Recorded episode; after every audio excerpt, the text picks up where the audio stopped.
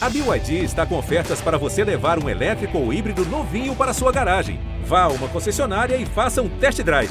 BYD, construa seus sonhos.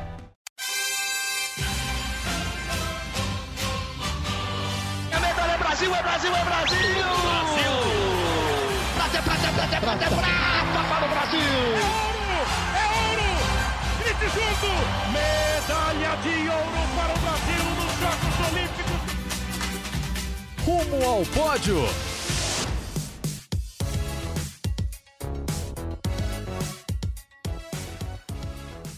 Saudações olímpicas! Este é o Rumo ao Pódio, o podcast de esportes olímpicos da Globo. Eu sou Marcel Merguizo, estou aqui em casa, em São Paulo. Hoje, uma terça-feira, 31 de janeiro de 2023, quando faltam exatamente 541 dias para os Jogos Olímpicos de Paris em 2024. E já ano de PAN, sim, faltam apenas 261 dias para o início dos Jogos Pan-Americanos de Santiago, no Chile. E hoje quem está de volta aqui comigo é Guilherme Costa. Tudo bom, Gui? Fala Marcel, bom dia, boa tarde, boa noite para todo mundo ligado no Rumo ao Pódio. As férias sempre passam mais rápido para quem está de férias, né? Quem não está de férias fica pensando, pô, o cara tá cinco meses de férias, só foram 15 dias. Mas é sempre assim. Estou de volta aí, foi uma semana agitada do esporte olímpico brasileiro e mundial, muita coisa acontecendo e claro, a gente vai comentar bastante coisa por aqui. Você é para-raio de notícia boa. Você volta e já acontece tudo na mesma semana. Nas últimas duas semanas, mentira. Nas últimas duas semanas também aconteceram muitas coisas. Giovana Pinheiro esteve com a gente aqui nas suas férias e tivemos muito o que comentar. Assim, para variar, o podcast demorou aquela uma horinha tradicional. Sim, boa. Porque a gente sempre fala bastante. Não, a gente não se contém. A gente não se contém. Hoje estamos distantes aqui por uma questão geográfica apenas, mas estamos muito alinhados no esporte olímpico brasileiro. É semana de Prêmio Brasil Olímpico, vamos falar dele já já no finalzinho deste episódio, mas vamos começar por uma medalha eu achei inesperada. Ela é campeã mundial? Ela é campeã mundial. Ela tinha a chance de ganhar medalha na última Olimpíada? Tinha a chance de ganhar medalha na última Olimpíada. Mas quando eu vi que ela tinha passado para as quartas de final, para a semifinal, e estava jogando muito bem lá em Doha, no Catar, eu falei, opa, espera aí que alguém voltou aqui para o nosso noticiário e ficamos muito felizes com a brasileira Nathalie Monhausen da esgrima, foi medalhista de ouro e voltou ao topo. Ela estava comemorando isso, Gui. Eu fiquei muito contente que ela, ela foi medalha de ouro nessa etapa do circuito mundial e que é um GP, né, no Grand Prix de Doha, e estava comemorando que ela voltou ao topo do ranking mundial. E é lá que ela tem que estar. Tá. Você pode falar disso, a gente vai retomar um assunto que é antiquíssimo nesse podcast, que é o quanto é equilibrado a espada feminina eh, nos Jogos Olímpicos e no circuito mundial como um todo. Mas Nathalie Morhausen voltou a ganhar, voltou à 12 segunda posição do ranking mundial estamos felizes porque desde 2019, quando ela foi campeã do mundo, não vi uma, uma um resultado tão bom, uh, invicta, jogando bem, ganhando de, de grandes atletas. Então, estamos felizes com a volta dessa, dessa mulher que a gente noticia tanto aqui, né, Gui? Mas muitas vezes falando da parte artística dela, desde 2009 não com um título de tanta relevância. Então, Nathalie Morhausen, campeã do GP de Doha, lá no Catar. Estamos felizes, né? Acho que é, é uma boa atleta para a gente ficar muito de olho, né, Gui? É, foi muito legal. A competição contou com simplesmente 27 dos, das 28 primeiras colocadas no ranking mundial. Então foi um evento gigantesco. Tinha campeã olímpica, campeã mundial, medalhista olímpica, medalhista em campeonato mundial, campeã europeia tal. E a Nathalie conseguiu esse título. E a, a gente sempre fala aqui né, que a espada é uma das modalidades mais é, equilibradas não só da esgrima como do esporte olímpico inteiro. Assim, a gente não tem uma uma dominância de uma ou duas atletas. É sempre o pódio muda de uma competição para outra. Tem muita gente, muita rotatividade. Sempre tem três italianas, três francesas, três coreanas, três americanas, a Nathalie, tem, tem é, romena, enfim, tem muita gente brigando. Eu fiz uma lista lá que pelo menos 15 atletas é, conquistaram recentemente um grande feito, ou uma medalha olímpica, ou uma medalha em campeonato mundial, ou lidera o ranking, ou, ou campeonato europeu. Então, é uma competição muito equilibrada. Foi muito importante essa medalha de ouro para a Nathalie voltar ao radar olímpico. Né? Fazia muito tempo que a gente não falava dos resultados dela, desde a Olimpíada, que ela foi eliminada na primeira rodada, ela não, não tinha conseguido bons resultados. E ela mudou bastante a carreira dela nesse último ano. Né? Ela mudou de técnico, É, ela se mudou lá na França, continua morando na França, claro, mas se mudou de onde ela morava, é, te, mudou o esquema de treinamento dela. Agora ela está treinando com o Jorge Caran, que apareceu muito durante a transmissão da medalha. Foi um, foi muito, foi um técnico muito presente a cada ponto conquistado na semifinal, na final. Então, é, mudou bastante coisa na carreira dela e mudou para melhor, pelo jeito, porque ela já tinha ido bem numa etapa da, da Estônia há três ou quatro semanas. Agora, é, ela conquistou essa medalha, ela já tinha sido eliminada nas oitavas de final, mas jogando bem e tal, já estava voltando à boa forma. Então foi muito bom esse resultado dela e falta um ano e meio para a Olimpíada. Esgrima é um esporte do Brasil que jamais conquistou medalha, pode ser uma boa, uma boa, um bom feito inédito na Olimpíada de Paris conquistar uma medalha na esgrima, porque recentemente toda a Olimpíada o Brasil tem um esporte que é, que ganha medalha pela primeira vez na história. 2008 foi o taekwondo, 2012 foi o pentatlo, 2021 a gente teve a medalha no tênis, 2016 a gente teve o tiro esportivo, que não foi a primeira medalha, mas não ganhava medalha há 96 anos, então podemos chamar uhum. que foi uma medalha de um esporte meio diferente aqui para o Brasil, então que em 2024 esse esporte possa ser a esgrima, porque ela está muito bem.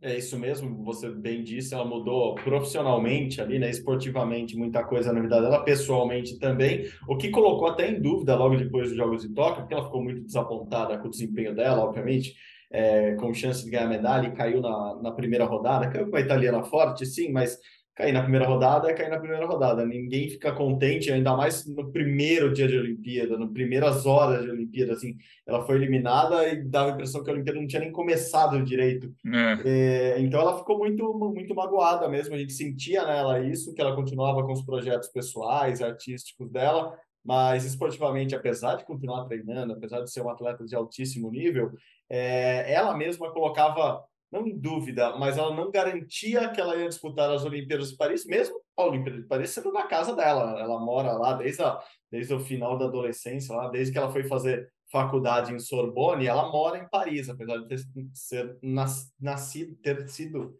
ter nascido na Itália, desculpa, uhum. italiana de nascimento, ela que é neta de brasileira, né? Então por isso que ela joga para o Brasil desde a Olimpíada de 2016, ela já joga para o Brasil, mas ela nasceu na Itália, mas tem toda a ligação com, com Paris. Logo, é uma Olimpíada na casa dela. É, e mesmo assim, ela estava relutando a confirmar que jogaria na Olimpíada. Eu acho que agora, há um ano e meio, um ano, 18 meses exatamente das Olimpíadas, é, assim como foi em 2019, quando ela ganha o Campeonato Mundial, estava mais ou menos nisso, né? um ano e acho que três meses das Olimpíadas antes de elas serem adiadas, é, ela entra ela entra firme e forte aí num, num, num, patamar, né? numa prateleira de atletas que tem chance sim de medalha, e é muito legal isso que você destacou também, Gui. É, pode ser a, a, o esporte novidade, né? o esporte a subir ao pódio pela primeira vez nas Olimpíadas, a gente vinha falando, eu acho que há algum tempo já do, do tiro com arco, com, com Marcos Almeida, é, o tênis de, mesa. de peso, o tênis de mesa com o Calderano. Então a gente tem aí é, é, vai, vai bater com aquela tua conta de sempre, né? Você tem chance em três, quatro esportes de medalha pela primeira um vez, vai, um é. deles vem, né? E foi o que aconteceu em 2021, né? Foi o tênis, que até talvez tenha sido mais surpreendente, mas o Brasil tinha chance no ciclismo, no levantamento de peso, na própria esgrima no tiro com arco e a medalha veio no, no tênis com a dupla uhum. feminina, que talvez tenha sido a menos esperada de todos esses esportes novatos aí de 2021. E, e o tênis, vamos falar de, de, tênis agora, aproveitando esse gancho. O tênis é, estava entre os esportes considerados é, candidatos a ganhar uma medalha naquela Olimpíada para o Brasil, porque a gente tinha o Marcelo Melo e o Soares em ótima forma, vindo de vindo de, de conquistas, vindo de anos jogando bem ali na elite, e inclusive eles planejando o, a ida para a Olimpíada para jogarem juntos, né? Jogaram juntos alguns torneios ali, forçando mesmo a barra, né? Assim, ah, vamos jogar junto porque a gente quer jogar junto na Olimpíada. E acabou que veio com a dupla feminina, que era muito menos cotada na época, que era muito menos cotada, para dizer que não era cotada a medalha. Mas o famoso só, só, só pode ganhar, só, só ganha quem está lá, né? Elas estavam lá e ganharam. E vamos aproveitar então, vamos falar de uma parte dessa dupla, a dupla medalhista de bronze nas Olimpíadas de 2021 em Tóquio foi a Luiz Stefani e a Laura Pigossi. A Luiz Stefani continua fazendo história para o tênis brasileiro. Ela, ao lado do Rafael Matos, conquistaram o Australian Open no último final de semana. Primeira vez que uma dupla 100% nacional, 100% brasileira. um brasileiro e uma brasileira, ou uma brasileira e uma brasileira, um brasileiro e uma brasileira, mas 100%. Ela que é paulista, ele que é gaúcho, ganhando um grande slam. Grande slam, um dos quatro principais torneios do mundo no tênis, o Brasil nunca havia ganho com uma dupla 100% brasileira. Ah, o Brasil nunca tinha ganho em Grande Slam? Claro que tinha. Tinha os três do Guga, tinha todos da Marista Bueno, uhum. desses todos, 12 em duplas, mas sempre com dupla estrangeira, seis do Bruno Soares, dois do Marcelo Mello, um do Thomas Koch. Mas assim, ganhar o Brasil nunca tinha ganho. E eles ganharam muito bem, jogando bem contra uma dupla experientíssima, uma dupla que já tinha, uma dupla de indianos que já tinha grande slam na carreira. Então, um, um, feito memorável, um feito histórico e mais um para a Luísa, né? A Luísa que vem acumulando feitos históricos aí ano após ano. É, até escrevi um texto no, no, no meu blog lá no, no GE. Globo falando disso, assim, como é, eu mesmo, às vezes, não olhava para a Luísa com os olhos que eu olho hoje. Tipo, ó, olha para essa menina que ela vai fazer algo bom. Olha pra... assim, desde o PAN de 2009, depois a Olimpíada, depois o retorno dela, e é um plano dela. O plano dela era ganhar um grande slam. O plano dela é ser a número um do mundo em duplas. Então, parei de duvidar, acho que Luísa será a número um do mundo em breve, Gui. É, e ela, ela ficou um ano contundida, né, de setembro de 2021 até o fim do ano passado, deu até mais de um ano no final das contas. Uhum. Só que nessa volta da contusão dela, ela já ganhou cinco títulos, né? Quatro em duplas femininas, digamos assim, né? E uma na dupla mista nesse Australian Open. E ela não pôde jogar o Australian Open nas duplas femininas, porque a parceira dela acabou tendo que desistir da competição de última hora, senão ela podia ter ido bem também na chave de duplas femininas. Agora a Luísa já está de olho nas próximas competições. A gente lembra que dupla mista só tem nos grandes lãs, então, a próxima competição de dupla mista vai ser só Roland Garros, daqui a quatro meses, uhum. só que o circuito continua nas duplas femininas. E a Luísa vai jogar agora o WTA de Abu Dhabi, de Dubai, de Doha, toda aquele, aquela gira do Oriente Médio com diversas, com duplistas diferentes, né? Ela vai jogar com a Ana Danilina umas competições, com uma chinesa outras competições. A gente vai ver que a Luísa vai se reestabelecendo no ranking mundial. Atualmente ela é número 36 do ranking mundial, podia estar muito acima, muito melhor nesse ranking, mas como eu falei, ela ficou um ano contundida, então não não pôde disputar os torneios. Então vamos acompanhar o restante da temporada dela e vamos torcer para ela jogar com o Rafael Matos rolando arroz, que vai ser muito legal e vai ser um bom parâmetro para a Olimpíada de 2024, porque a Olimpíada de 2024 vai ser disputada em Roland Garros. Então acho que vai ser uma boa prévia do que a gente vai ter nas Olimpíadas do próximo Grande Slam.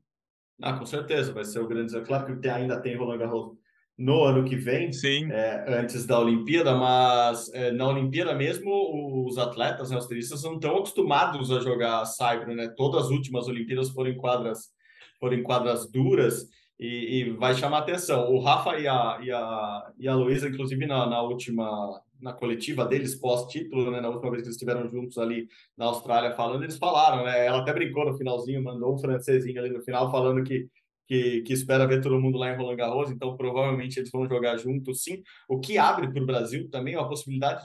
É, é complicado, a gente pode até falar disso agora, Gui. A duplas mistas, como não tem o circuito, não tem ranking, a classificação para a Olimpíada é diferente de tudo o que acontece no tênis.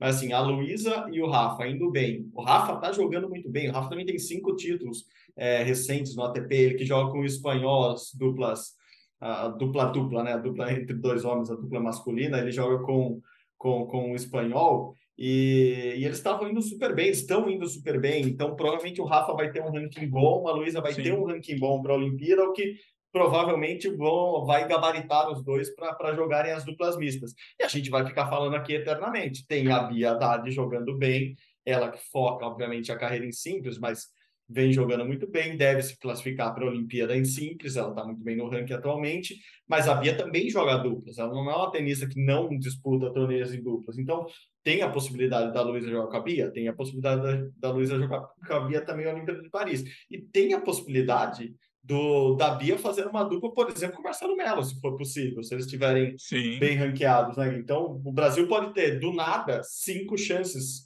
de, de, de, de, medalha na próxima Olimpíada, com duas duplas mistas, com uma dupla feminina, quem sabe com uma dupla masculina. Estamos falando do país das duplas agora. Então, não, não, me, não me espantaria se, se o Brasil tivesse com muitos tenistas nos próximos Jogos Olímpicos. O curioso de tudo isso é que o Brasil sempre foi um. Tem, tem muita quadra de saibro no Brasil. O saibro é, é, teoricamente é mais barato para você fazer uma quadra de saibro que uma quadratura. É, claro que tem um, uma demanda ali de cuidar da quadra no Cyber que, que custa um pouco mais caro do que uma quadra dura de cimento ou de material sintético. O Brasil sempre teve muita mais, muito mais quadra de Cyber, teve tradição no Cyber, só lembrar do Guga, tricampeão de Roland Garros.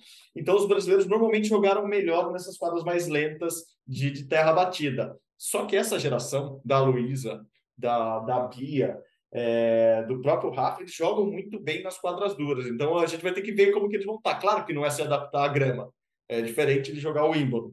Mas vamos ver, vamos ver se eles jogam bem em duplas no Saibro, um jogo um pouco mais lento, um pouco mais trabalhado, muitas vezes mais em fundo de quadra. Mas estou empolgado, empolguei. Gostei do, do começo de ano brasileiro no tênis. A gente falou na semana passada do, do Hugo Calderano, é, 10 jogos invictos, não perdeu ainda em 2023. A Luísa também não perdeu o jogo em 2023, não, tá invicta. É, é verdade, ela ganhou o torneio de Adelaide de duplas femininas e depois ganhou o Australian Open na dupla mista e, como a gente falou, não entrou em quadra na dupla feminina por conta da ausência da parceira dela, então ela realmente está invicta em 2023. Esse mês de janeiro que não acabou, né? Assim, acaba de, demorou pra caramba para acabar esse mês de janeiro. Os dois, o Caldeirano no tênis de mesa e a Luísa no tênis, terminam invictos esse início de ano. É, boa, boa. Vamos falar de mais duplas, mais duplas que, que estão bem. Essa dupla já é campeã, assim como a Luísa tem um monte de títulos, essa dupla já é campeã mundial. Ana, Patrícia e Duda foram finalistas do Finals, é engraçado falar isso, mas é o Finals, é o torneio que reúne as oito melhores duplas do ano passado agora em 2023, então teve esse finals neste final de semana e elas ficaram com a medalha de prata. Também foi em Doha, no Catar, como a gente vem falando aqui. Doha, se não vai organizar uma Olimpíada logo, organiza uma Olimpíada por ano ali, só dividem as semanas bonitinho, mas minha aposta é que lá em 2040 vai ter uma Olimpíada em Doha. É, então, enfim, elas perderam para as americanas a final, mas de novo, né? Assim, Ana Patrícia e Duda consolidadas ali, todo torneio elas chegam bem, né, Gui?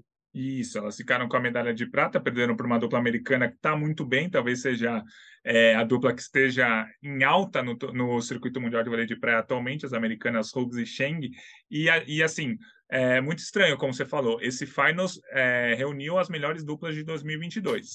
E aí, semana uhum. que vem, na verdade, essa semana, já na quarta-feira, dia 1 começa a primeira etapa do Circuito Mundial de 2023. E a, essa primeira etapa vai ser exatamente em Doha, no Catar. Então, já estão todas as duplas por lá mesmo, já abrindo a temporada de 2023, que é super importante porque vai começar a definir a vaga olímpica. Né? A CBV, a Confederação Brasileira de Vôlei, ainda não definiu um critério bra brasileiro para estabelecer as vagas olímpicas no vôlei de praia, mas o critério mundial é o ranking mundial. É que o Brasil, uhum. geralmente, por ter sempre três, quatro, cinco duplas dentro do critério do Mundial para ir para as Olimpíadas, a CBV inventa um critério dela. Inventa, desculpa. Cria um é, critério inventa, dela. inventa uma convocação, é isso? Assim. Isso. Ela Não, cria... inventa no sentido.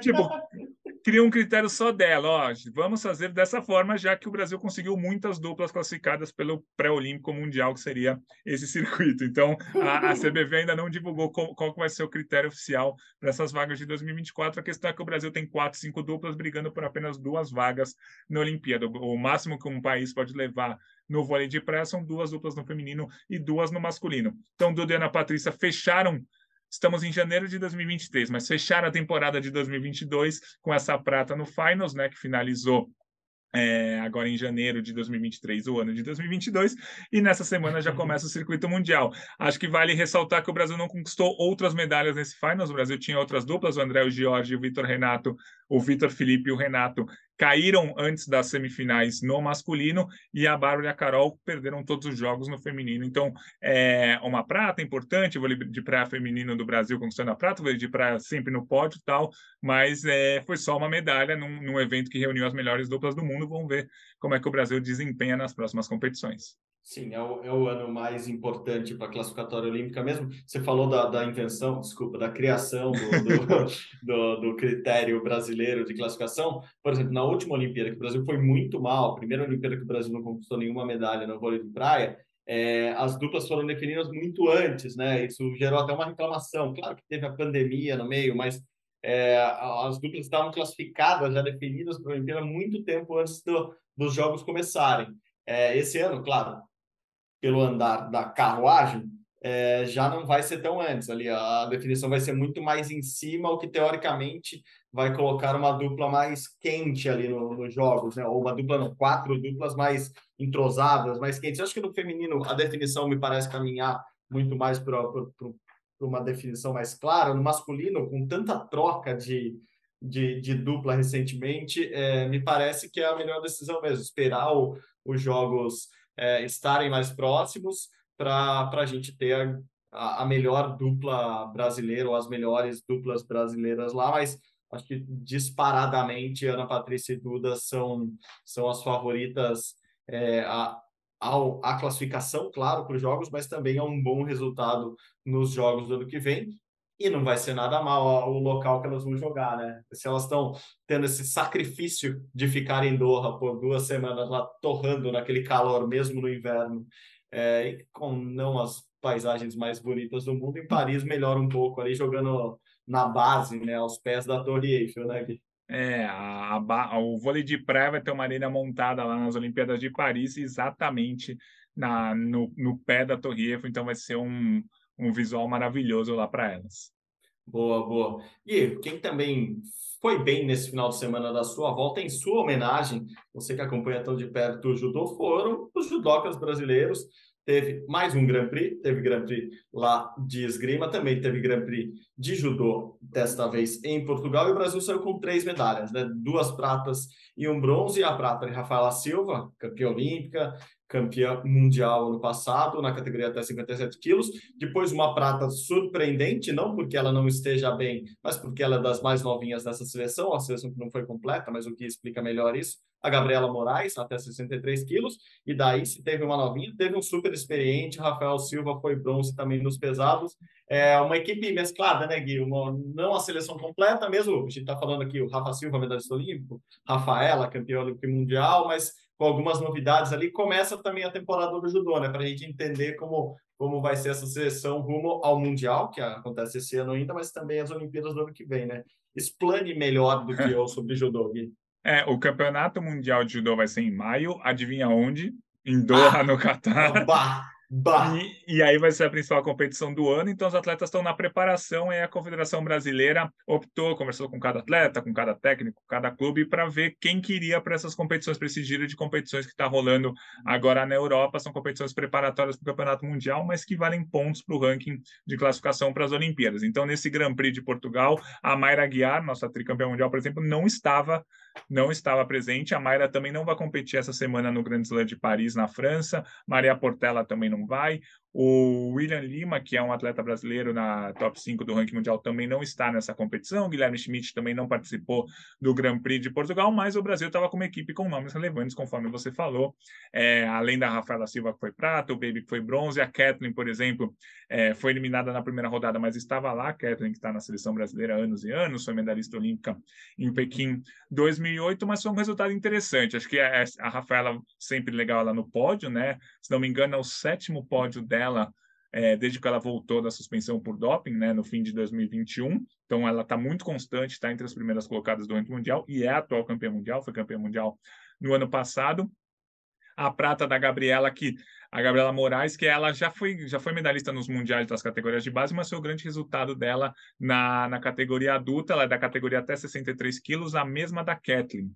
Então a gente talvez comece a ter uma disputa interna por essa vaga olímpica. Uhum. A Kathleen já está consolidada há muito tempo, é top 5 do ranking mundial, mas a Gabriela, que era 104 do ranking mundial, entrou no top 40 graças a essa medalha de prata. Então a gente começa a ficar de olho nela para ver se ela vai conseguir é, brigar por essa vaga olímpica com a Kathleen. Lembrando que em cada categoria do judô só pode ir um atleta por país. Então, ou vai a Kathleen, ou vai uma outra atleta, que pode ser até a Gabriela, mas não podem ir duas atletas do mesmo país para as Olimpíadas. E a outra medalha foi do Rafael Silva, que inclusive venceu na disputa do bronze o João Cesarino, que é um brasileiro, que também está chegando, está tentando se destacar, mas por enquanto acho que o Baby está consolidado como titular da seleção na categoria pesada. Ela, ele está indo para o quarto ciclo olímpico dele, né? Ele foi medalhista de bronze em 2012, medalhista de bronze em 2016, sétimo colocado em 2021 e agora segue entre os primeiros do ranking mundial e deve ser o representante brasileiro nas Olimpíadas. Então, é uma equipe mesclada com jovens, com atletas mais experientes, mas sempre no pódio judô brasileiro com três medalhas nesse Grand Prix.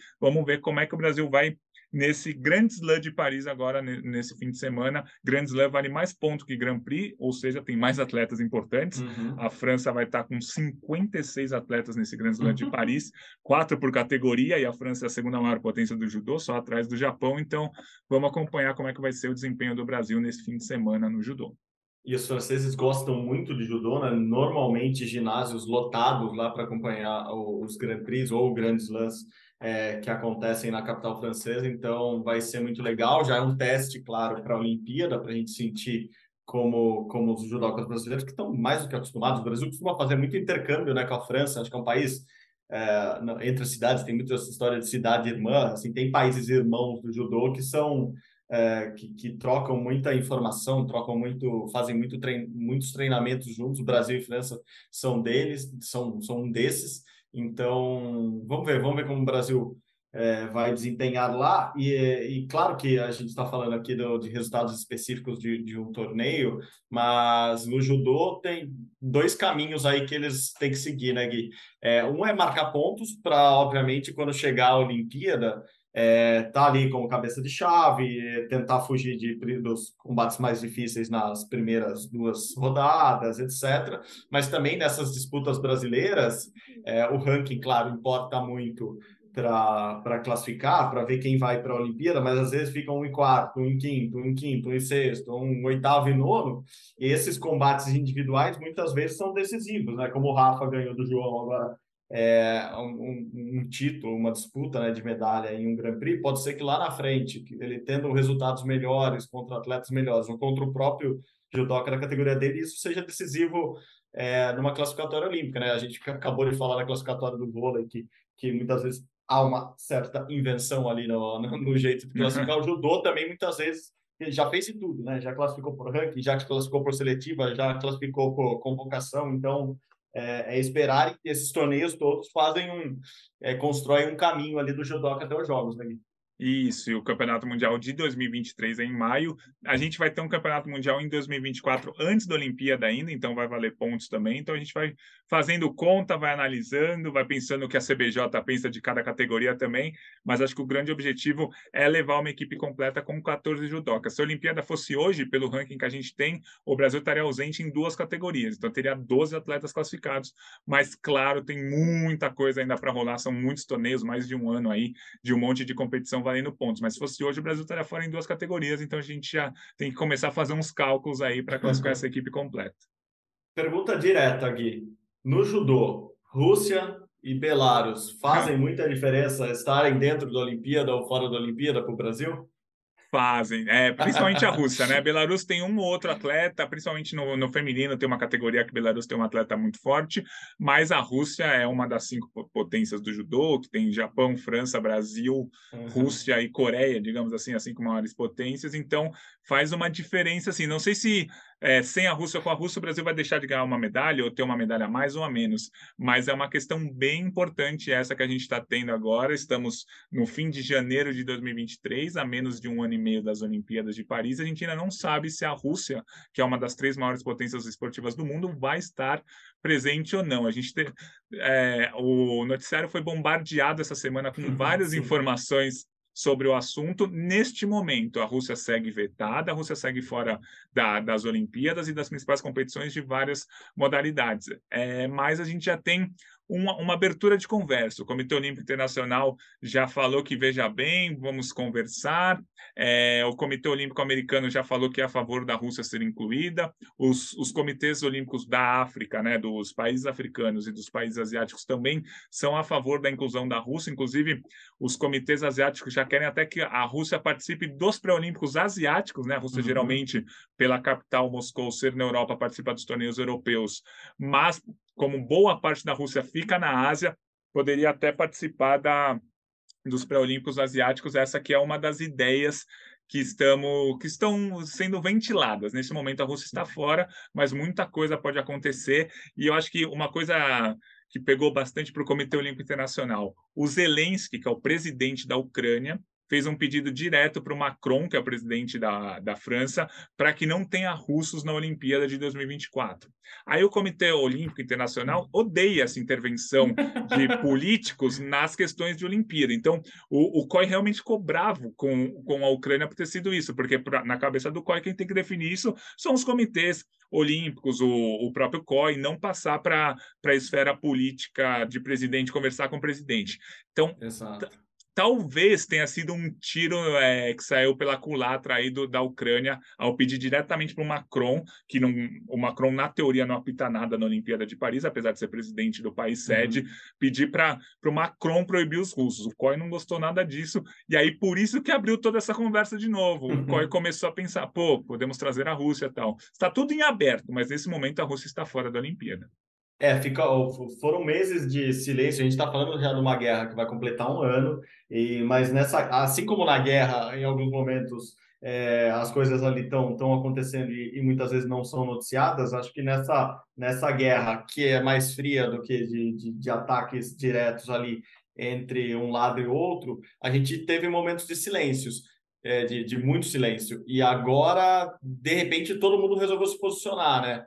É, como você disse, o Zelensky ter ligado diretamente para o Macron pode ter sido mesmo um, um, um, erro estratégico ali, porque por mais que a ligação da Olimpíada com o país sede, com a cidade sede, seja é, intrínseca, seja muito forte, por exemplo, a ministra do, do esporte na França é a ministra das Olimpíadas, então ela também está ligada à organização dos Jogos, mesmo sendo ministra do esporte, com com, com deveres e afazeres muito maiores do que os Jogos Olímpicos.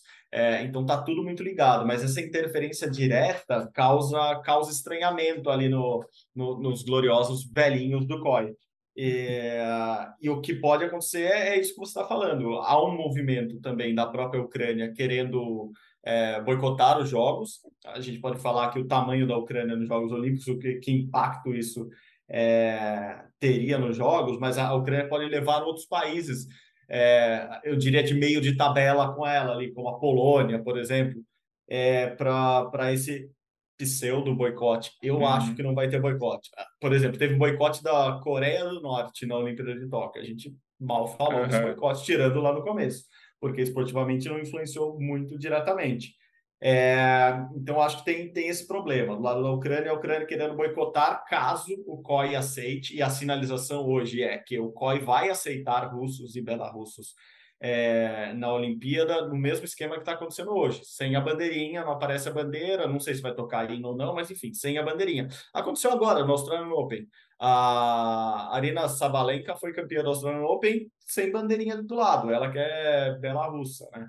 É, é uma bela russa. Bela russa é a maneira que a gente fala do, dos atletas, dos moradores, dos nascidos em Belarus atualmente. É, então, talvez aconteça isso.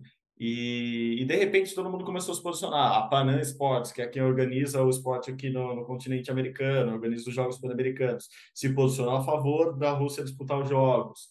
É, o Comitê Olímpico Asiático, como você disse, se posicionou a favor também e foi além. Falou: se eles quiserem disputar os pré-olímpicos aqui, está aberto. Então, é, a, a, guerra agora está aberta é, uhum. na, na, parte olímpica também. Acho que agora porque também não dá mais tempo, né? A gente falou isso no final do ano passado, acho, né, Gui? Assim, se mais um pouco, os russos, mesmo que liberados, não iam conseguir classificar para a Olimpíada, Sim. na maioria dos esportes. Os Paralímpicos estão acontecendo, os classificatórios estão acontecendo. Então, acho que o, essa movimentação no, no tabuleiro ali do OR, do, do COI, é, da PANAM, do Comitê Olímpico Asiático, os Estados Unidos, no final do ano, já tinham se posicionado a favor da Rússia é, voltar a disputar, e a gente sabe o tamanho dos Estados Unidos quando a gente fala de movimento olímpico. Então, acho que está todo mundo indo para um lado, e a Ucrânia, nesse caso, ao contrário da guerra, está ficando isolada. É, a Ucrânia sendo a, passa a ser a oposição nesse, nesse caso. É curioso, né? Como a geopolítica é, tá, nesse, nesse instante ela vira de ponta cabeça ali no movimento olímpico e de repente todo mundo que está de um lado vai para o outro. Vamos ver, vamos ver como vão ser os próximos passos, mas estou é, contigo que é, agora acho que começou o joguinho do hora, as peças começaram a ser movimentadas ali, os dados estão rolando na mesa. De verdade, não sei o que vai acontecer. Acho a tendência é a Rússia disputar e Belarus disputar sem bandeirinha e, e vamos que vamos, que eu acho que é muito mais difícil deixar a Rússia fora da Olimpíada do que deixar a Ucrânia, né, Gui? É, com certeza. E na teoria, os países europeus ainda também estão resistindo e querem que a da Europa Ocidental, digamos assim, e querem que a que a Rússia não participe das Olimpíadas, mas muita coisa vai acontecer e a gente vai conversar bastante nos próximos meses sobre isso. Bom, Gui, passamos por um assunto complexo, profundo, com análises geopolíticas de geopolítica mundial aí mais difíceis é, e ainda sem solução. Vamos para notícias mais curtinhas e diretas agora, nessa, nessa segunda parte de Rumo ao Pódio. É, bom, a primeira é que vem da natação, o brasileiro, medalhista olímpico bronze em Tóquio, Bruno Fratos, foi anunciado pelo Esporte Clube Pinheiros, está de volta ao Pinheiros aqui em São Paulo, clube que ele começou, começou não, mas o clube que ele se desenvolveu ali como atleta de elite e é uma notícia boa para o esporte brasileiro ter o Bruno Fernandes aqui, o que não significa que ele vai ficar aqui no Brasil, treinar aqui, é, mas sim vai representar o clube paulistano, que não é o paulistano, é o Pinheiros, ali pertinho também, a rivalidade nos Jardins come solta. Então, Bruno Fratos de volta, e eu gostei de uma coisa que ele falou na coletiva, o foco é na Olimpíada, e ele falou em ouro olímpico. É, Bruno está voltando de, de, de operação, de lesão, de contusão, está se recuperando. Como, como vemos a volta de Bruno Fratos, Gui? É interessante, muito bom. Ele está de volta a um clube brasileiro. No caso, ele vai seguir morando nos Estados Unidos. Ele vai usar o Pinheiros como base aqui no Brasil quando ele vier para cá. Provavelmente ele vai ter que vir para cá para disputar as seletivas para as Olimpíadas e para os campeonatos desse ano também. É, mas a base dele continua nos Estados Unidos, onde ele conseguiu toda, todo esse histórico dele de medalha olímpica, medalha em campeonatos mundiais, medalha em Jogos Pan-Americanos, enfim. É, mas acho muito importante que ele falou que ele vai continuar sendo treinado pela Michelle, esposa dele lá nos Estados Unidos. Só que ele não vem para o Brasil para competir há muito tempo, porque uhum. na, antes da Olimpíada de Tóquio 2021, ele não precisou vir para cá, estava a pandemia tal, a confederação falou: ó, faz seu índice aí nos Estados Unidos. Ele foi e fez o índice e se classificou para a Olimpíada. O ano passado ele também não veio para cá, porque, é, segundo os critérios da Confederação Brasileira, quem, já, quem tivesse sido finalista olímpico já estaria classificado para o Mundial de 2023. Então, ele também não veio para o Brasil para nadar o Troféu Brasil. Então, ele não nada aqui há mais de dois anos, na verdade, desde antes da pandemia, praticamente. Uhum. Então, vai ser legal ver o Bruno Fratos, que é um cara importante, é o cara mais relevante da natação brasileira dos últimos anos, desde a aposentadoria é, do César Cielo, do Thiago Pereira, ele é o cara que conquista a medalha olímpica, conquista a medalha em todos os campeonatos mundiais, então vai ser importante ter ele nadando a, a, aqui no Brasil. E acho muito legal que ele falou é, que ele conquistou o bronze na Olimpíada de Tóquio, e aí ele falou que agora ele quer o ouro, né? Ele falou que uhum pô, é, se eu não acreditasse que, que eu fosse conquistar o ouro, eu teria parado pós-Olimpíada de Tóquio com aquela medalha de bronze. Então vai ser importante. Para conquistar o ouro, o Bruno Fratos tem que fazer o melhor tempo da vida dele. Não é que tem que fazer, né? Na Olimpíada, quem bate na frente é quem leva. Uhum. Mas muito provavelmente ele vai ter que nadar abaixo de 21,30, que, é a, que é, na verdade, 21,17, a melhor marca da vida dele. Ele não faz 21,30 já há alguns anos, mas ele tem uma medalha olímpica recentemente. Mas para conquistar o ouro olímpico, ele vai ter que fazer, vai ter que estar na melhor forma forma da vida dele e chegar e bater na frente na final olímpica de Paris 2024. Então, é, é claro que ele tem muita chance, claro que ele tem tudo para conseguir isso, é um cara experiente, é um cara que já conquistou praticamente tudo na vida, só falta essa medalha de ouro nas Olimpíadas. Vamos, vamos torcer para que isso aconteça. Tem adversários muito fortes, é, os adversários são mais ou menos os mesmos do, dos últimos anos, né? Tem o Ben Proud, que é o britânico, tem o Caleb Dressel, que é o americano. Vamos ver o que, que vai acontecer.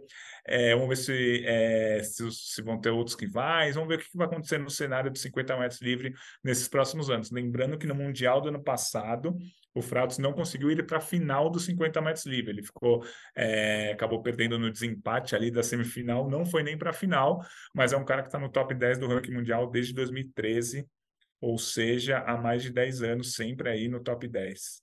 Essa, esse problema no, no ombro que ele sentiu e, enfim, que tirou ele das piscinas nos últimos meses foi justamente, segundo ele, agravado ou sentido mesmo ali naquele Mundial, então é, era algo que ele queria resolver já na vida dele. Tomara que tenha resolvido agora, eu acho que deve ter resolvido, pelo que eu sempre que eu, eu, ouço com muita atenção, leio com muita atenção o Bruno Fratos, porque ele, ele fala coisas muito importantes para o esporte brasileiro. É, nessa mesma entrevista, ele, ele disse coisas como é, e que eu ouvi recentemente de outros atletas também, de que ah, a gente não tem que pensar só em classificar para a Olimpíada, não tem que pensar só no índice, já está bom, é, não é só chegar no Mundial, a gente tem que pensar maior, tem que ir mais longe, a gente pode ir mais longe. A, a história do eles são grandes, mas nós é ruim é, é importante para isso, criar essa mentalidade vencedora no, no esporte brasileiro. E o Bruno fala isso, o que é muito legal. Eu, conheço muito muita gente que se inspira nessa nessas falas dele e atletas que olham para ele como, como um exemplo positivo por causa dessas, é, por causa dessas falas. E daí, pensando nisso agora, enquanto você estava falando, eu lembrei de um tweet que ele fez, cara, faz um dia, acho, foi logo depois da, dele voltar para os Estados Unidos, eu acho, falando. Eu vou ler, eu fui até abrir porque eu achei legal é, escrever aqui.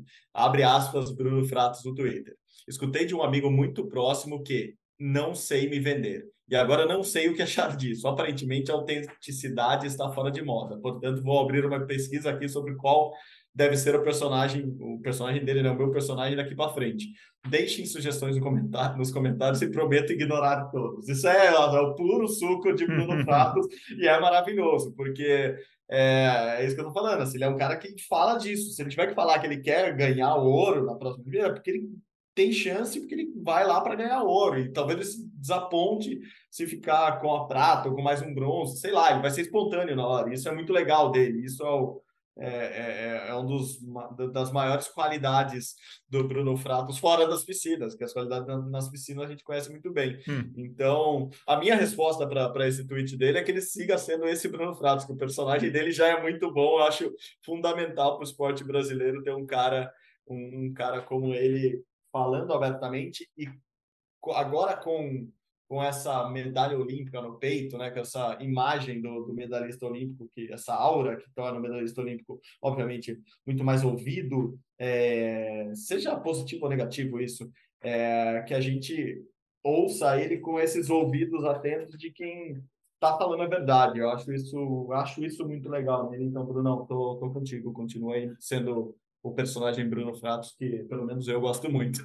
Não, eu também. Eu acho que ele conseguiu tirar um peso da, das costas dele ao conquistar a medalha de bronze da Olimpíada de Tóquio. Ele é, para quem vê um pouco de fora como a gente, vê ele muito nas redes sociais, faz algumas entrevistas com ele, ele tá mais leve. As brincadeiras que ele sim, faz atualmente são sim. mais leves do que do que antes. Acho que antes ele era um pouco mais travado nesse objetivo da medalha olímpica que não vinha, que não vinha em 2012, não veio em 2012 por dois centésimos, que não veio em 2016, aquela história do felizão lá dele, e que finalmente chegou em 2021. Acho que ele ficou um personagem mais leve e ainda mais interessante para o esporte olímpico brasileiro.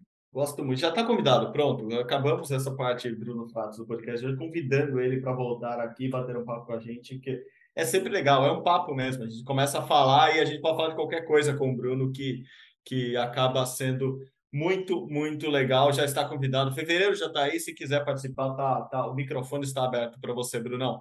É, bom, vamos falar de mais um brasileiro agora que não, não mudou ainda, não continua competindo lá por Maricá, a cidade dele, mas é, neste, nesta última semana foi indicado ao prêmio de melhor atleta do ano na modalidade, no esporte dele, pela World Archery. É o brasileiro Marcos da Almeida, do tiro com arco. Então, a Federação Internacional de Tiro com Arco colocou o carioca de 25 anos na listinha ali dos cinco melhores do mundo. A, a eleição rola agora. É, dá para ir lá votar. Deixa eu ver aqui. Acho que vota tem é, votação pública. Me ajuda aí, Gui. Não lembro agora. Acho que tem votação pública também. Mas enfim, Marquinhos concorrendo. Eu acho que da, da, dos últimos uh, que eu tenha visto, o Pio Alisson dos Santos concorreu ao prêmio da, da World Athletics também. Deve ter mais alguém que eu estou esquecendo aí, sempre tem. A, a e Martins sempre estão concorrendo a esse tipo de prêmio. O Brasil tem, os surfistas devem estar concorrendo todos. É, Raíssa Leal, com certeza, foi indicada para para prêmios assim, mas é muito legal ver o Marquinhos. A gente começou o programa falando da Nathalie, que é uma chance de medalha inédita para o esporte na Olimpíada de Paris 2024. Tá aí, Marcos da Almeida também entre os melhores do mundo, agora oficialmente numa, numa eleição da Federação Internacional. É... Teria o seu voto, Gui? Deixa eu ler os outros nomes aqui. Espanhol Miguel Alvarinho. Caraca, eu tenho um tio chamado Alvarinho. É, o tio avô, né? o tio teria que ser um pouco mais velho, Alvarinho. O alemão Florian Anru, o coreano Kim Von-jin, acho que desse deve ganhar, né? E quem mais? Ah, o campeão olímpico, tá aqui o turco Matt Gazos. Tenho certeza que o nome dele não fala assim, mas enfim, o turco é M-E-T-G-A-Z-O-Z. É isso. É, tá, tá num, num grupo bom aí de, de, de concorrentes, né, Gui? É interessante. O 2022 a gente não teve um campeonato mundial de tiro com arco, então as principais competições foram as etapas da Copa do Mundo, além da final, da etapa final da Copa do Mundo. Então, é, tivemos cinco etapas, três foi o Kim que ganhou, né? O Kim, o coreano, ganhou três etapas, o Miguel, espanhol, ganhou uma e o Max Almeida ganhou outra. Então, assim, o Kim é o grande favorito a esse prêmio, mas é bem legal. O Marcos Vinícius está nessa disputa, a gente pode ir lá, pode votar sim. Eu tentei votar agora, mas deu página, não pode Poxa. abrir. Acho Eita. que a gente está sendo boicotado. Os caras estão boicotando nós. Pô, é. mas acaba agora, dia, em fevereiro a seleção. Ah, então acho que acabou. Não, não, não 28 abre. de fevereiro. A eleição vai ah, até o dia tá. 28 de fevereiro. Está ah, aqui, então ó. dá, Tô dá para abrir. Aqui, arco recurvo até 28 de fevereiro. Tenta entrar aí no votar online e aí você vê, porque aqui deu erro. Mas enfim, é, eu acho que assim, o Marcos Vinícius ele ainda não é o melhor atleta do ano do mundo no tiro com arco, mas ele Exatamente. já é um dos melhores. É, vai brigar pelo título mundial esse ano, vai brigar pela medalha olímpica em 2024, mas ele ainda não é. Não vou dizer que ele não é, vou dizer que ele ainda não é o melhor do mundo na modalidade. Boa, boa, Gui, boa, boa. Falando em votação, também é aberto ao público, é, essa é só uma parte aberta ao público, a outra ainda não. Vai rolar agora, dia 2 de fevereiro, famosa quinta-feira, para quem está escutando na, terça ou na quarta, é amanhã ou depois da manhã, para quem está estudando na quinta é hoje à noite, para quem está estudando na sexta já sabe o resultado, entra lá no ge.globo, ou no Sport TV ou na Globo, que a gente já está contando os vencedores. Prêmio Brasil Olímpico. Os vencedores vão ser anunciados nesse dia 2 à noite, lá na Cidade das Artes, no Rio de Janeiro. Guilherme Costa estará lá nos representando. Lembrando os finalistas femininos. Ana Marcela Cunha, Raíssa Leal, Rebeca Andrade, no masculino, Alisson dos Santos, Felipe Toledo, Isaquias Queiroz. Tem atleta da torcida também que você pode votar lá pelo site do COB. Outras, outras, outros anúncios já foram feitos. Melhores técnicos é o Roberto Guimarães, é, com, com a equipe feminina de vôlei do Brasil e o Felipe Siqueira, técnico do Alisson Pio, já ganharam, já foram anunciados como os vencedores de melhores técnicos do ano. Daiane dos Santos vai ganhar o, o, troféu Ademar Ferreira da Silva como lenda do esporte, uma homenagem mais do que justa a Daiane, que abriu tantas portas para tanta gente, para a Rebeca Andrade, por exemplo, na ginástica mundial. Enfim, Gui, a gente já deu nossos votos lá em dezembro, mas agora vai ser entregue o prêmio. O que, que você está esperando dessa festa? Então, na verdade, o voto que eu dei era na Rafaela Silva, que não está entre as finalistas, né? Então, Eita, que... te boicotaram, que absurdo.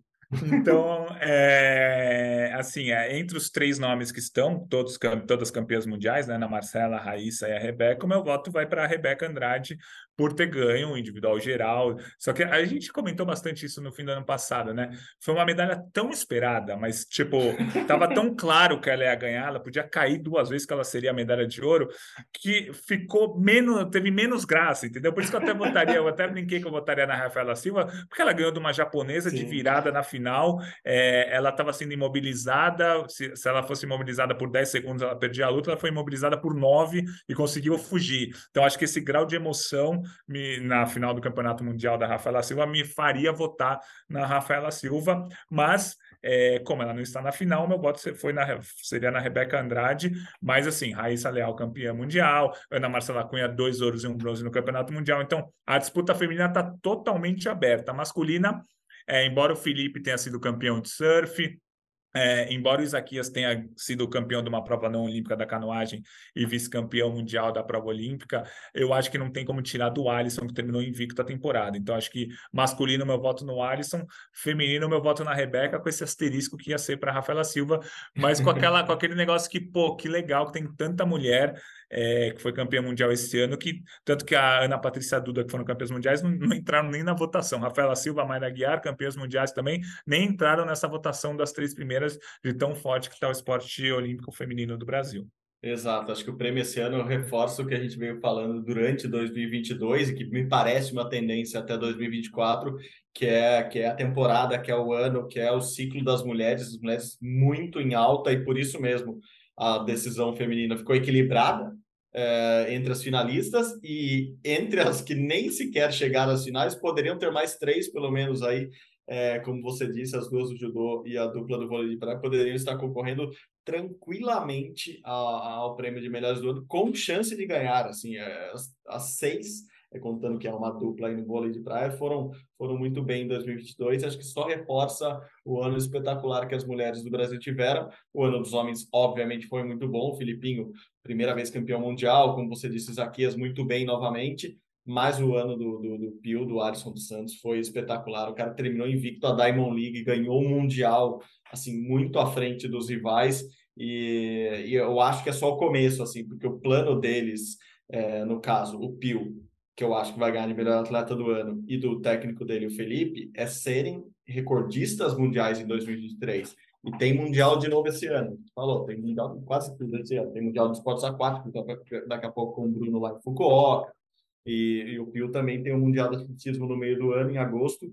É, ele vai com tudo para quebrar o recorde mundial. Não sei se lá, não sei qual é o plano exato deles, mas eles eles estão querendo fazer do, do, do 2023, um ano tão bom quanto 2022, para, claro, chegar com tudo na Olimpíada de 2024. Eles são muito bons nisso, que eles fazem, o planejamento deles sempre é muito bom. Então, acredito muito no Pio. Acredito que você verá o Pio todo de branco lá no, no palco, recebendo o troféu, quem sabe até das mãos do Felipe, não sei quem vai entregar o troféu esse ano, mas Pio todo branco marinha, que é como ele foi no prêmio do ano passado, recebendo o troféu. E no feminino, assim, eu votei na Rebeca, eu já tinha revelado isso lá em dezembro, é, mas eu acho que a, a distância delas pra, dela para as outras é, é, é, o mínimo possível. Mas como o mínimo possível também ganha, ganha, ganha título, sobe no pódio, ganha medalha de ouro, esse meio ponto que ela que ela está na frente das demais, acho que vai fazer a Rebeca ser ser eleita melhor do ano. De qualquer forma, acho que vai ser uma festa muito legal. Rebeca vai estar tá lá, Ana Marcela vai estar tá lá, a Raíssa não vai estar tá lá, começou né, Mundial, outro Mundial de 2022, que está sendo só agora, o de Skate Street, então está começando essa semana, depois na sequência tem o Mundial de Skate Park, os dois são lá nos Emirados Árabes, então as duas, é, as skatistas, os skatistas não estarão nessa premiação, o Alisson vai estar lá, o Isaquias de verdade eu não sei agora, não lembro se ele, se ele confirmou presença ou não, o Felipe não vai estar, o Felipe Toledo está no começou a temporada do surf, né? O circuito mundial começou, quer dizer, não começou ainda porque as ondas não estão não colaborando, mas uma hora tá todo começa. mundo lá, é. tá, todo, tá mundo todo mundo lá, lá remando, treinando remada essa galera tá, mas então também não vai estar, tá, mas eu acho que vai ser uma grande festa. Daí semana que vem você conta todos os detalhes. Eu quero bastidores e a gente gosta das fofocas. Então você traz muita tá. fofoca, muito bastidor do Prêmio Brasil Olímpico para a gente semana que vem, combinado? Pode deixar, vou ficar olhando quem, tá, quem tava comendo o, o que ali na, nas entradinhas. Oh, não precisa de quem... tanta fofoca assim, que não é BBB. Opa, aí eu gosto, hein? Mas enfim, eu vou ficar de olho lá nas fofocas, nos looks do pessoal e, e trago todas as, as informações na semana que vem. Vai ser um evento muito, muito legal, como sempre é o Prêmio Brasil Olímpico, que dessa vez Acho que muito em função da Copa do Mundo de Futebol ter sido no fim do ano, né? Sempre, uhum. geralmente, é ali na, na semana antes do Natal de dezembro esse prêmio. Mas aí estava tendo Copa do Mundo de Futebol, acho que o Kobe achou melhor e acho justo jogar para fevereiro de 2023 o, a cerimônia dos melhores do ano para encerrar, mantendo uma tradição que é histórica já nesse podcast, e você ainda não pôde participar dela. Como tá o Big Brother Brasil esse ano, Gui? Que que gente, pelo menos dá, dá aquele parecer dos nossos atletas lá de dentro, vai? Então, eu, eu tenho uma notícia ruim. Como eu tô ah, com uma filha de sete meses, a Lisa, eu não consigo acompanhar o BBB. É o primeiro BBB desde o BBB 14 oh, que eu não oh. vejo. O BBB, o BBB 14 eu não assisti. É, acho que é por conta da faculdade, nem lembro porquê, mas eu não assisti. A partir do 15 eu assisti todos. Só que esse com a Lisa em casa com sete oh. meses eu durmo sempre antes das 10 da noite. Eu acompanho tudo que acontece no BBB, nas redes sociais. Eu sei que a Kay já tá, uhum. a Kay, jogadora de vôlei, já tá com um namorico lá dentro, já tá sendo criticada e elogiada aqui fora. O namorado dela está no paredão dessa semana, mas eu não sei exatamente como que eles estão, né? A Kay do vôlei e o cara de sapato, que é do MMA, que não é um esporte olímpico, mas ele é do mundo esportivo, claro, a gente vai ficar de olho sempre. Mas eu não posso dar aquele parecer que eu dava ah, no, no, ano passado, eu analisava a semana semana do Paulo André, como ele foi na prova do líder, como ele foi na prova tal, se ele estava indo no paredão. Agora eu não tenho mais essa capacidade. O que eu sei é que a Kay ela está sendo vista na casa. Isso já é muito importante porque o pessoal não gosta de planta, não gosta de quem não faz nada. Então ela está sendo vista, está sendo, tá sendo muito falada. Alguns falam mal, outros falam bem, mas ela com certeza vai longe aí nesse jogo. O namorado dela que está no paredão. Eu não vou, acho que não é namorado, né? não podemos oficializar namoro, mas eles estão juntos na casa. Vamos ver é, se ele sai hoje ou não. Mas a Kay acho que vai longe, porque ela é uma pessoa que está mostrando ali a personalidade dela. Boa. Você está cuidando do bebê esse ano, não do BBB. Nossa, trocadilho péssimo. Mas, exatamente. Tá com... é. E tava de férias também, tava curtindo uma praia. Fez mais do que certo, curtiu o janeirão do jeito que, que era melhor. Agora você vai, vai, vai olhando assim de, de relance os resuminhos e vai, vai, vai conseguir acompanhar pelo menos um pouquinho do, do BBB, é, o, o que menos os, importa para você agora. Os, os grupos de WhatsApp do ah, BBB, eu tô em vários. Aí eu acordo, tem 900 mensagens não lidas. Aí eu dou aquela geral, aquela leitura dinâmica para entender o que, que, que aconteceu, o que, que não aconteceu na casa. Maravilha, maravilha. Muito legal ter aqui você de volta. Muito obrigado de novo pela parceria no, no podcast, nesse episódio desta semana. Valeu, Gui. Brigadão, viu? Até a próxima. Valeu, Marcel. Sempre um prazer fazer o podcast ao seu lado. Muito bom estar de volta. E vamos conversando. Semana que vem a gente traz todas as os bastidores e as fofocas do Prêmio Brasil Olímpico. Maravilha, Gui, maravilha. Muito obrigado de verdade de novo, valeu. Como vocês sabem, o Rumo é uma produção minha e do Guilherme Costa. A edição nesta semana está de novo com ela, Denise Bonfim. A coordenação é de Cláudio Rabo e a gerência de André Amaral. Você encontra nosso podcast lá na página do GE, ge.globo barra rumo ao pódio, ou no seu agregador de podcasts favoritos, assim como lá no Globoplay. Só digitar rumo ao pódio que você acha todos os episódios do nosso podcast. É isso, gente. Muito obrigado pela companhia novamente. Saudações olímpicas. Tchau, tchau.